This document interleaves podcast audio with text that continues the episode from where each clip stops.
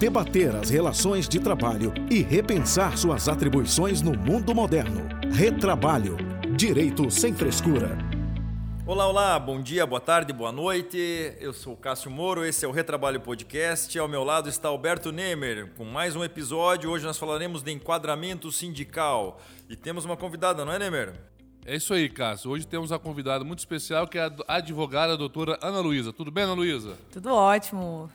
Bem, Ana Luísa é advogada, é especializada em direito público, tem MBA em Direito e Processo do Trabalho pela FGV e é especialista em Direito, direito e Processo do Trabalho pela Universidade de Coimbra, Portugal. E além disso tudo, Cássio, ela é uma grande botafoguense. Hoje, hoje eu sou minoria aqui sendo flamenguista. Bom, vamos lá, vamos começar então. Como a gente vai falar de enquadramento sindical, acho que a gente pode começar do básico, explicando o que, que é. E existem muitas, muitas confusões que acontecem. Lá no, no processo de trabalho a gente vê isso dire, di, diretamente. E o trabalhador, eu acho que ele e tanto o empregador também tem muita, muita confusão quanto a isso.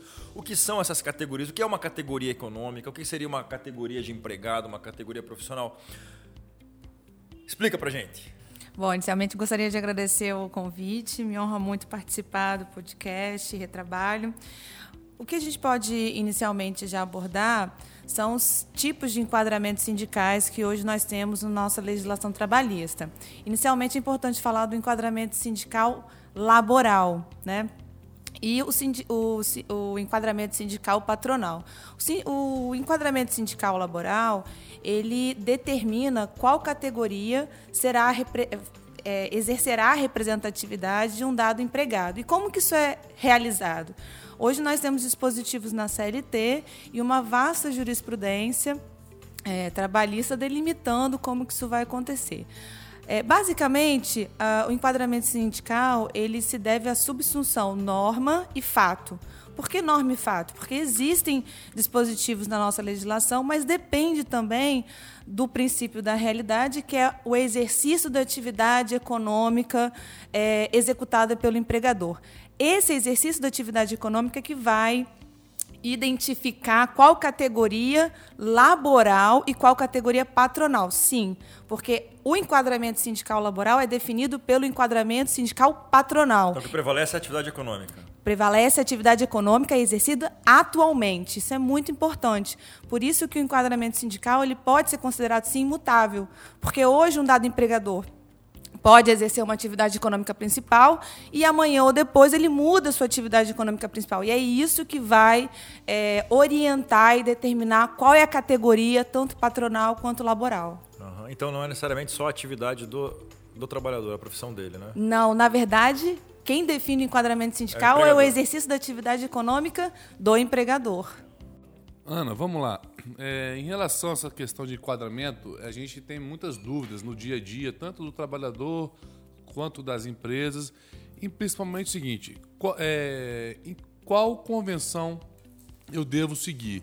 E já, e já somando essa pergunta, como é que você já antecipou isso um pouco? Como é que eu faço essa diferenciação dentro de uma empresa quando há categoria econômica diferenciada e se você também pode nos, nos explicar o que é essa categoria econômica diferenciada. Claro. Um norte importante e pouco utilizado é o próprio Ministério da Economia. O Ministério da Economia é, detém um site extremamente fácil de manuseio e que contém todas os, as cartas sindicais, antigamente cartas sindicais, os registros sindicais. Então, com o CNPJ de qualquer entidade sindical, de primeiro grau, segundo grau ou terceiro grau, até mesmo centrais sindicais, o empregado ou empregador tem acesso ao cadastro da entidade sindical. E nesse cadastro da entidade sindical, necessariamente atualizado, existe a descrição da atividade, das categorias que representam. Então, por exemplo, um sindicato do comércio da cidade é, X. Você, com o CNPJ, você consegue, é, pelo site, é, ter acesso ao cadastro, desse sindicato e nele contendo a territoriedade, a diretoria e também a descrição das atividades da qual aquele sindicato representa. Então, quem determina é, se um sindicato está apto ou não é o Ministério do Trabalho e Emprego. Claro que ele antigo Ministério do Trabalho e Emprego, agora é o Ministério da Economia. Claro que ele não pode exercer, né, é, interferência na criação, cisão ou fusão de sindicatos, mas é ele que determina a legitimidade né, para estar tá representando uma categoria. Ele garante a unicidade, né? Ele garante. É, e aí é, dá segurança jurídica tanto para o empregador quanto para os é, seus prestadores de serviço, como contadores, advogados, e para os empregados também. Mas em relação às categorias diferenciadas, a primeira coisa que eu acho que é interessante a gente abordar é que algumas categorias, infelizmente, se autodenominam é, categorias diferenciadas. Então, o que é categoria diferenciada? A CLT estipula que a categoria diferenciada é quando tem um estatuto especial, que a jurisprudência já determinou que quando há uma lei determinando que aquela categoria seja especial. Por exemplo, motorista, existe uma, uma legislação própria. É, é, professor, existe uma legislação própria. Então, há identificação legal é, é, determinando que aquela categoria é diferenciada. Mas se o empregador, atividade econômica X, por exemplo, atividade econômica comércio, porque pode ter uma atividade econômica principal e várias outras secundárias. Isso é normal, isso não tem nenhum problema. Mas a atividade econômica principal é comércio. E ele contrata um contador. Contador é categoria diferenciada. E aí, qual convenção coletiva seguir? A jurisprudência é pacífica, uníssona quanto ao entendimento de que segue a, a categoria majoritária, a não ser que uh, aquela categoria diferenciada tem uma convenção coletiva com o sindicato patronal. Aí sim teriam duas convenções coletivas. Então, na verdade, a categoria diferenciada é diferenciada em relação à atividade do, do empregador. Por exemplo, o motorista. O motorista, se ele é empregado de uma empresa de transportes, não tem nada de diferenciado. Entretanto, se esse motorista é empregado de uma empresa de petróleo, por exemplo, ele, ele exerce uma atividade de categoria diferenciada. E aí há a necessidade, como você disse, de que a categoria dos motoristas firme uma convenção coletiva com a categoria, nesse meu exemplo, do, das, da, das, das, das indústrias de petróleo. Sim, Isso. sim, sim. E o que a gente percebe, e é, é, infelizmente é uma prática, é, muitos muitos sindicatos de categoria é, diferenciada acabam forçando alguns empregadores, utilizando, pela falta de informação, até mesmo de alguns contadores, forçando a seguir convenções coletivas completamente alheias. Exato, completamente exatamente. alheias. Às vezes, convenções coletivas que não foram nem registradas no Ministério do Trabalho e Emprego, com diretorias vencidas, processos eleitorais vencidos. É problema e gera um passivo tanto coletivo quanto individual enorme. Tem empresas e empregadores seguindo convenções coletivas que não são as devidas. Então, além de pagar algo que não é devido, deixa de seguir a convenção coletiva que é devida. Vai pagar em dobro. Exatamente. Exatamente. E é o que mais existe. Antes até de seguir com a minha pergunta, eu queria só retificar aqui que eu, que eu falei categoria econômica diferenciada. Isso não existe. É categoria é, diferenciada. Então, Seguindo essa, essa, esse exemplo que a, a Ana trouxe para a gente, é muito comum, às vezes, a empresa, quando detém uma categoria diferenciada dentro do seu quadro de empregados, especialmente de motoristas, induzido ao erro, às vezes, por algum outro profissional, ela adota uma convenção coletiva que não, que não abrange a sua, a sua atuação, porque ou ela ou o sindicato da qual representa aquela empresa não firmou nenhum instrumento coletivo. E isso sim gera um problema sem fim, um passivo trabalhista enorme e gera também um tratamento diferenciado dentro, dentro da empresa sem qualquer respaldo legal para aquilo. É, o ponto inicial então é que o empregador ele descubra com qual sindicato dele, qual sindicato de atividade econômica que ele faz parte e descubra quais convenções coletivas aquele sindicato dele é, participou. Exato. Né? Então, por exemplo, se, se, você trabalha no comércio, o sindicato do, do, do, do, Qual que é o sindicato do, do comércio? O sindicato do comércio. É, das empresas é, comércio. A FEComércio aqui. O... A FEComércio. Se ela não pactou uma convenção coletiva com o sindicato dos motoristas, você não tem que seguir aquela, aquela convenção não. coletiva de motoristas em empresas de transporte. É. O, um efeito interessante que aconteceu recentemente, a gente vê muito isso na, na justiça, é a questão dos vigilantes. Os vigilantes alçaram uma, uma, uma, uma pelas convenções coletivas, assaram, assaram um grau de direitos que deixa a, a, mão de obra deles muito cara. A ponto de, por exemplo, a, as empresas de comércio, ao invés de contratar uma empresa terceirizada de vigilante, contrata, contratam um vigia. Que o vigia entra na categoria do comércio muito mais barato, evidentemente, que não tem a qualificação de um vigilante. E aí vem uma reclamação trabalhista desse vigia falando: eu sou vigilante e quero a, a convenção. Quero enquadramento. Eu quero enquadramento com vigilante. Só que a, a, o comércio não firmou é, é, convenção coletiva com o sindicato dos vigilantes, então não tem como, né? Não tem como. Lembrando só que é, é nós vivemos num país onde há unicidade sindical, ou seja, o, tanto o empregado quanto o empregador não pode escolher a categoria que vai Exato. ser representado. Ele tem a liberdade sindical, inclusive garantida pela Constituição, de ser ou não associado. Mas o fato dele não ser associado não o exclui da obrigatoriedade de pagar benefícios da convenção coletiva ou, no caso do empregado, de ser representado e fazer uso desses benefícios. Né? Então, hoje a identificação ela é única.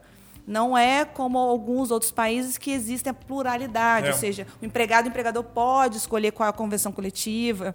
Que eu acho que esse é o grande problema nosso aqui. É. Essa unicidade, ela limita muito. Eu acho que é uma evolução, eu acho, do evento, do eventual reforma é, é o que se discute muito, né? É quebra ou não dessa, dessa unicidade, que realmente gera, gera muitos, muitos problemas.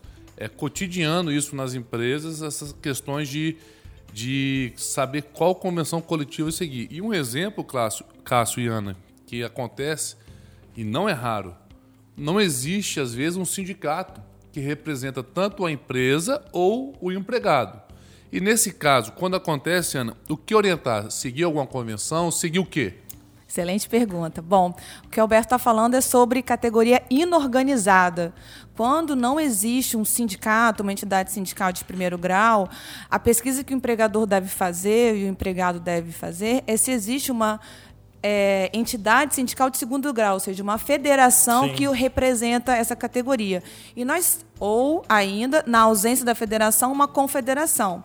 E é comum, sim, algumas federações de trabalhadores firmar convenções coletivas com sindicatos é, de empregadores. Alguma, é, federações patronais negociarem convenções coletivas com sindicatos é, laborais. Então, essa pesquisa ela deve ser feita assim como o empregado ou empregador deve ser diligente para saber se tem ou não direito e se qual é o sindicato né, representativo, principalmente com um tema bem polêmico que são as contribuições, porque antes da reforma existia a contribuição sindical e as contribuições, né, taxa assistencial, taxa associativa, que infelizmente muitos empregadores por falta de conhecimento acabavam descontando é, dos empregados sem a autorização, e aí é um outro assunto, né? Assunto. Mas hoje em dia, é, depois da reforma, as entidades sindicais elas estão sedentas por fazer caixa para garantir o custeio das atividades. Sim, são né? desesperados, né? Então, é, eu percebo muito em negociações coletivas tentativas de é, estipular novas contribuições, contribuições patronais, contribuições laborais. Então, para que o empregado e o empregador tenham é, segurança de que aquela é a convenção, aquele é o sindicato, deve fazer essa pesquisa e o site do Ministério da Economia é de fácil acesso, simples, é só colocar o CNPJ que consegue ter o acesso. Agora, existe alguma categoria profissional sem sindicato? Porque quando, quando a contribuição obrigatória antes Difícil. da reforma, criava-se categoria de tudo, né? Todos os resíduos. O Nemer, no outro programa que nós tivemos aqui, citou um sindicato que tinha lá de coveiro a líder ah, religioso. Líder religioso passando por casas. No mesmo sindicato, com casas de, de, de, de, de lazer, de lazer coisas assim, tudo num sindicato só. Eu não sei, vocês conhecem algum exemplo de alguma categoria Sim, sem sindicato? Conheço. E, conheço e tem um caso bem emblemático, não vou falar o nome das entidades sindicais. Ah, não, tudo bem. Mas eu posso falar o Estado que uma federação famosa teve os, a, a, sua presidência desconstituída em razão de uma ação judicial é, declaratória determinando que aquela determinada categoria, ou seja, aquela categoria representada por aquele presidente, não existia. Né? E, é, como você falou no, no início, a categoria era de é, micro pequenas empresas. Isso não é categoria. Isso não é categoria. Isso foge que a CLT estipula. Apesar da CLT não ser muito objetiva quanto ao enquadramento sindical, a jurisprudência hoje nacional é muito farta e ela é, pontua os limites do enquadramento sindical. Então, o enquadramento sindical determina a atividade econômica principal ponto, né? Não é a qualidade da empresa, da atividade, perdão, empresa, que vai determinar o enquadramento. Então, só, só para fazer uma, um questionamento, e ver se a gente firma um entendimento, se, se a gente converge. Se uma empresa é, não existe um sindicato que o representa, é, mas existe federação, confederação, mas não existe uma convenção coletiva que feita pela sua entidade que representa. O que, que ela deve aplicar aos seus empregados? Na minha opinião. CLT. CLT por isso. Constituição e CLT. Constituição. Isso é importante fazer essa ressalva, porque muitas pessoas, voltando àquele assunto, optam em escolher. É, e isso é muito perigoso. Como parâmetro de mercado. Porque às vezes você vai linha dar de um corte para piso. Exato, porque né? às vezes você vai dar um benefício que naquela convenção tem natureza indenizatória, você traz para o seu contrato de trabalho, ela não vai ter natureza indenizatória, vai incorporar e vai te gerar um passivo sem fim. E é isso, isso vale a reflexão porque muitos empregadores não detêm uma estrutura administrativa para estar tá negociando uma convenção coletiva. Ou até um, um acordo, né? Né? um né? acordo coletivo. Então é importante, antes de conceder qualquer benefício, é analisar e, e fazer um cálculo por amostragem para ver se tem efetivamente condições de dar aquele benefício ao longo do tempo. Não para não conceder, mas para dar o, conceder o benefício de maneira estruturada né? As empresas têm que ter uma assessoria jurídica preventiva, né? Elas normalmente deixam lá para o final quando vem a ação trabalhista e aí consertar o erro não é fácil. Não é fácil não, não é fácil não. É, eu estou lembrando agora de uma, de uma um sindicato que tentou ser, ser criado, não conseguiu. Era um sindicato de alguma a categoria, uma hierarquia de diversas empresas, tipo dos gerentes ou subgerentes. Olha isso aí. Eu quero dizer assim, a categoria, a categoria profissional tem que ter um vínculo de atividade técnica específica, né? Não dá para ser os gerentes, por exemplo, porque isso é só uma evolução do cargo, né? É, o que acontece é que é, na nossa legislação constitucional existe uma vedação de intervenção do Estado nas relações sindicais. Então, o Ministério da Economia, por exemplo, ao analisar a documentação para criação de sindicato, aumento de base é, territorial, aumento de categoria, ele vai estritamente no que está no Estatuto e na legislação para essa reforma estatutária. Não se define em relação a se é atividade econômica ou não. Então, por isso que a gente vê muitas anomalias, né? muitas entidades sindicais que não têm uma categoria econômica ou uma categoria laboral Vamos dar um exemplo. definida. Sindicato dos aposentados. Não é categoria. Não é categoria. Então, o sindicato No máximo, do... uma associação. Porque antes de ser sindicato, o sindicato tem que ser uma associação. Igual- ok, mas. Igual tentaram fazer recentemente agora, que, a gente- que houve um debate muito grande do sindicato dos presidiários. Porque existe de tudo. Existe de tudo. Você não Existe tem de ideia. tudo. E se o Ministério da Economia não, não outorga Ah, a- a- o registro sindical, é, a entidade ainda pode ajuizar uma ação alegando intervenção do Estado nas relações sindicais. É um absurdo. Vamos lá para uma outra, outra situação bastante polêmica. Sindicato de empregados domésticos. Sim, pode sim. Pode porque o empregado hoje, ele, ele, o empregado doméstico, ele pode ser seletista, né? Mas o empregador não exerce atividade, domé- né, atividade econômica. Mas, é que Mas tá. ele é empregador. A partir do momento que ele emprega, ele, se, ele, ele está em uma categoria. Que A eu- partir do momento do- que ele emprega ah, o empregado doméstico, ele já está numa categoria patronal. Como é que o empregador doméstico vai firmar uma convenção coletiva ou acordo Mas coletivo? é que tá, eu concordo com você o seguinte. Eu tenho minhas dúvidas. Eu entendo que você, eu entendo que você pode ter o sindicato das domésticas, mas aí eu, não, eu entendo que você não pode ter o sindicato dos, Empregadores Aí dos domésticos. sim. empregadores domésticos. Pois é, Aí como é que sim. você vai ter uma convenção coletiva? Não vai Não ter. vai ter. Então esse sindicato serve para quê? Uma... Não vai ter. Homolo- Era um homologador de rescisão. Não tem mais homologação, não tem convenção coletiva. No máximo que pode acontecer é o sindicato dos empregados Existe domésticos sindicato, ou ainda Forte, forte. ou ainda vou mais não necessariamente um, um sindicato dos empregados domésticos mas o empregado como acontece aqui no Estado do Espírito Santo uma categoria grande Aham. de serviços limpezas e domésticos depois da legislação que houve alteração alguns Porque eles anos têm uma atrás unicidade profissional, Exatamente. eles têm uma área e aí a depender do número de domésticos que você tem na sua residência que pode acontecer é uma tentativa de acordo coletivo sim É. Acordo coletivo em casa. É possível. Só o Nemer É que consegue possível. fazer isso. É possível. Agora, uma dúvida, Ana, que hoje a gente sabe que existe uns- um, número infinito aí de, de sindicatos, né? E, por certo, existem muitos conflitos. Em que pese de ter unicidade, existem conflitos de base territorial e de atividades de, de que aqueles sindicatos representam. É muito clássico aqui no Espírito Santo a questão de, do, do sindicato da construção civil com, a, com, a, com o sindicato dos metalúrgicos, enfim. Quando há esse conflito de base territorial e de atividades similares, o que, que a empresa deve fazer? Como é que se resolve isso? Então, é, uma linha de corte interessante é dividir a representatividade de fato e a representatividade de direito. Né? Perfeito. Né? É, inicialmente, a gente precisa analisar a representatividade de direito, ou seja, analisar o cadastro, da, é, da entidade sindical no Ministério da Economia para ver se efetivamente aquela diretoria está ativa, né? qual é a representatividade é, efetiva, tanto territorial quanto de categoria, para saber se há uma legitimidade aí no discurso. Se não houver, aí que há o problema, né? Porque aí a orientação preventiva seria ajuizamento de uma ação declaratória para que então possa se analisar se é ou não interessante fazer um acordo coletivo ou até mesmo seguir a convenção coletiva. Antes disso, é, qualquer ação seria prematura. Concordo. É, era muito comum né, aqui no Espírito Santo, isso diminuiu um pouco, essa, essa briga entre sindicatos e quem sofria eram as empresas, porque eles entravam contra a empresa falando, ó, você, não, você é representado, os seus empregados é representado por mim. Então tem que aplicar essa convenção coletiva retroativa a cinco anos. É, então, a, gente, um, a gente tem um exemplo um forte e notório aqui, né? Hoje o nosso estado tem cinco é, sindicatos laborais de categoria diferenciada motorista. Dentre eles, um é de funcionários públicos. Então, para empregadores da iniciativa privada, há uma dúvida razoável entre quatro.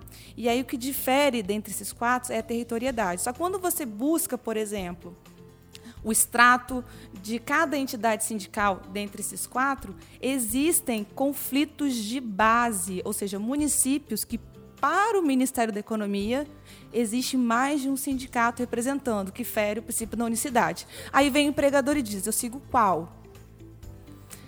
Uma forma preventiva é efetivamente jogar isso para a justiça, ajuizar uma ação uma e pedir e uma segurança jurídica. Aí o juiz Mas fala assim, assim, e agora? E agora? Chama o Ministério Público para dar opinião. Eu vou dar, eu não sei se eu vou dar um furo, mas tem, mas, mas tem, mas tem solução. Tem, tem. tem. A, até uns 3, 4 anos atrás, nenhum desses cinco sindicatos, um é servidor público, mas os outros quatro, tinha na sua carta sindical a cidade de Vitória. Sim, sim. Isso, então, isso sem falar os exatamente, pormenores. Propositalmente não é. tinha Vitória. Então, assim, então, essas, esse sindicato que dizia representar os trabalhadores aqui de Vitória, teoricamente, esses, esses trabalhadores não tinham sindicato que representasse, porque na, na carta sindical não tinha a cidade de Vitória. E houve, houve uma evolução muito bacana do TST sobre isso em relação a essa briga de sindicatos. Né? Ah, quando dois sindicatos estão disputando a representatividade. Há 15 anos atrás, 10 anos atrás, ainda é, era forte o entendimento da anterioridade do registro sindical. Sim. Quanto mais antigo, uhum. era o sindicato representativo. Mas de uns 10 anos para cá, sedimentou, eu acredito até mais tempo, sedimentou o entendimento da especificidade. especificidade é. Então, o sindicato, mesmo dois sindicatos com, a, com registro sindical, é, o sindicato que comprovar que atende melhor, que é mais específico, que tem condições de, de entender melhor as condições daquela dada categoria, vai ter a declaração de representatividade. Bom, mais alguma pergunta? Eu acho que foi Estamos bem esclarecedor. tempo. Quer falar uma coisa, Ana? Não, queria muito agradecer o convite. Me honra muito participar de um, de um podcast com dois é, profissionais que eu admiro bastante aqui no mercado, doutor Cássio, doutor Alberto, e contem comigo sempre quando precisar. A reciprocidade é a mesma, mas sem doutor. É, tira ah, o é doutor. É Agradecemos a presença aqui. Obrigado aí pelo, pela paciência, pelos ensinamentos, pelos esclarecimentos. Foi ótimo. Então, nosso podcast fica aqui por hoje. Muito obrigado. Fala o seu Instagram pra gente. Ah, meu Instagram é Ana Luísa de Castro. É meu Instagram profissional, pessoal, mas é mais profissional agora. Perfeito. Sigam Sejam a Ana todos Luísa. Sigam o nosso retrabalho no Instagram, ouçam nas melhores plataformas. E é isso. Muito obrigado. Até logo. Até logo, pessoal. Tchau, tchau. Debater as relações de trabalho e repensar suas atribuições no mundo moderno. Retrabalho. Direito sem frescura.